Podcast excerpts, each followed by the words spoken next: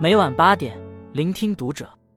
各位听友们，读者原创专栏现已全新上线，关注读者首页即可收听。今晚读者君给大家分享的文章来自作者十点周美好。九零后夫妻接连确诊癌症，醒醒吧，放纵身体真的要命。现在的年轻人好像越来越容易生病了。我周围有个朋友，基本每周都要去医院挂号，这周检查心脏。下周检查肾脏，没过几天，甲状腺又出了问题，不禁让人感叹。然而，相比于身体素质，真正变差的其实是我们对身体的态度。一九零后夫妻被查出肝癌，只因一个坏习惯。前段时间，河南一对九零后夫妻同时被查出肝癌，看完他们的病历，医生都感到费解。他们很年轻，也没什么慢性乙肝病史。按理说不该得这个病啊！详细了解后，背后的元凶才慢慢浮出水面。原来夫妻俩是开水果店的，因为想多赚钱，所以很少吃店里的新鲜水果。每次都是等到水果腐烂了、没变了、卖不出去了，才会把腐烂的部分切掉，吃剩下看似完好的部分。就是这些没被切掉的水果，成了他们患癌的罪魁祸首。三甲医院的医生科普过。我们通常只知道坏的水果里有黄曲霉素，殊不知一旦水果发霉腐烂，各种微生物会在腐烂的水果中加速繁殖，继而产生大量的有毒物质。而这些有毒物质会通过水果的汁液向未腐烂的地方持续渗透。所以，即便你切掉了肉眼可见的坏的部分，剩余的果肉中依然留存着已经扩散了的黄曲霉素。而这些被吃进肚子的黄曲霉素对人体的危害是致命的。早在二零一二年，黄曲霉素就被世界癌症研究机构定位为一级致癌物。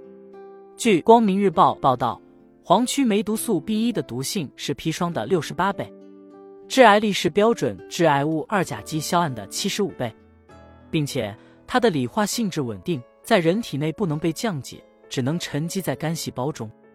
当黄曲霉菌毒素沉积量超过人体的耐受力时，便会引起肝脏的损伤，甚至诱发肝癌和其他部位的癌症。其实，不光是这对夫妻，生活中很多人都有这样的习惯：剩饭剩菜热了又热，都吃了好几顿了，还舍不得扔。家里的水果总是先挑坏的吃，结果吃的每个都是坏的。食物明明已经过期了，却觉得不干不净，吃了没病，非要轴的吃了再说。结果。不是上吐下泻，把自己吃进医院，就是为以后埋下了患癌的风险。我们常被教育节俭是美德，但过度的有伤身体的节俭，换来的是更大的浪费。要知道，一个四块钱的苹果腐烂了舍不得扔，可医院一盒抗生素就要几十块钱；一盒坏了的牛奶不到二十块，可住一天的院就要上百块。这样的节俭真的值吗？二，今天对身体的放纵。终会在明天后悔。其实，不光是不健康的饮食习惯，对身体的放纵和无视也会带来很严重的身体损伤。一位三甲医院的医生分享了最近接诊的一个病例：一个九零后的小伙子，平日里经常出现腰部隐痛的症状，一开始都忍着，后来实在忍不了了，去医院检查，查出了左腹腔有十公分大的肿块，符合恶性肿瘤的表现。更不幸的是。两肺已经出现多发转移，考虑是恶性肿瘤晚期，身边人无一不感到惋惜。他还年轻啊，也没有恶性肿瘤家族史，是怎么把自己的身体搞成这个样子的？一问才知，是小伙平日里工作太拼命了，不光常年无休，工作时经常熬到十一二点才回家，吃饭也不规律，经常深夜吃夜宵，平时也不运动。这让他的身体从刚毕业的一百三十斤变成了现在的二百多斤，随之而来的是脂肪肝、高血压、冠心病。周围的人之前总是说：“你好出息啊，年纪轻轻就成了公司的中层管理者。”可在工作中所向披靡的他，却对自己的身体丝毫不重视，最终让他所有的努力付诸东流。我们常说健康是一，其他的都是后边的零，可到了现实生活中。又有多少人能真正理解并重视这句话的含义？如今，越来越多的疾病开始青睐年轻人，正是因为他们中有太多人仗着年轻放纵身体。结果种下的恶果只能自己一口一口吞下。这样的新闻几乎每天都有。二十八岁的王先生饮食不规律，一年前就出现上腹部不适的症状。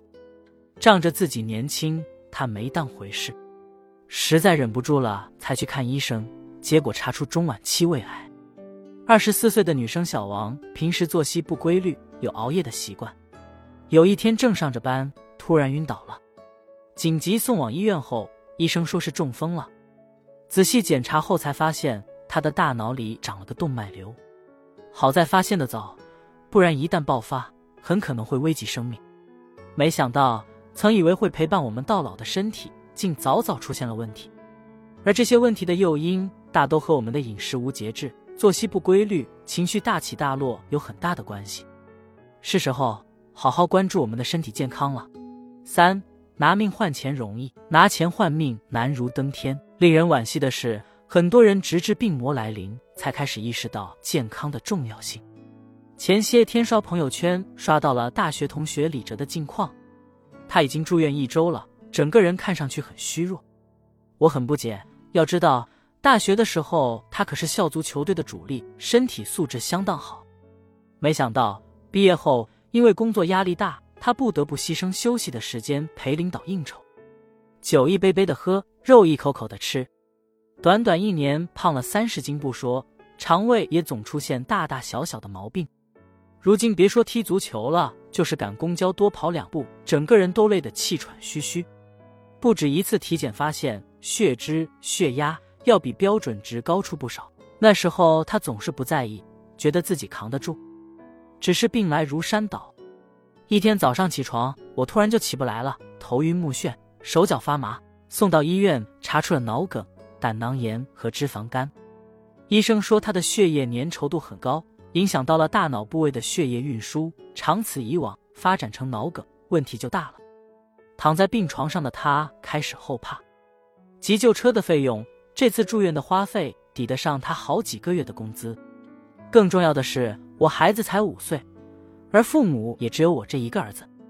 李哲这才意识到，先前自己的过分放纵给身体带来了多大的损害。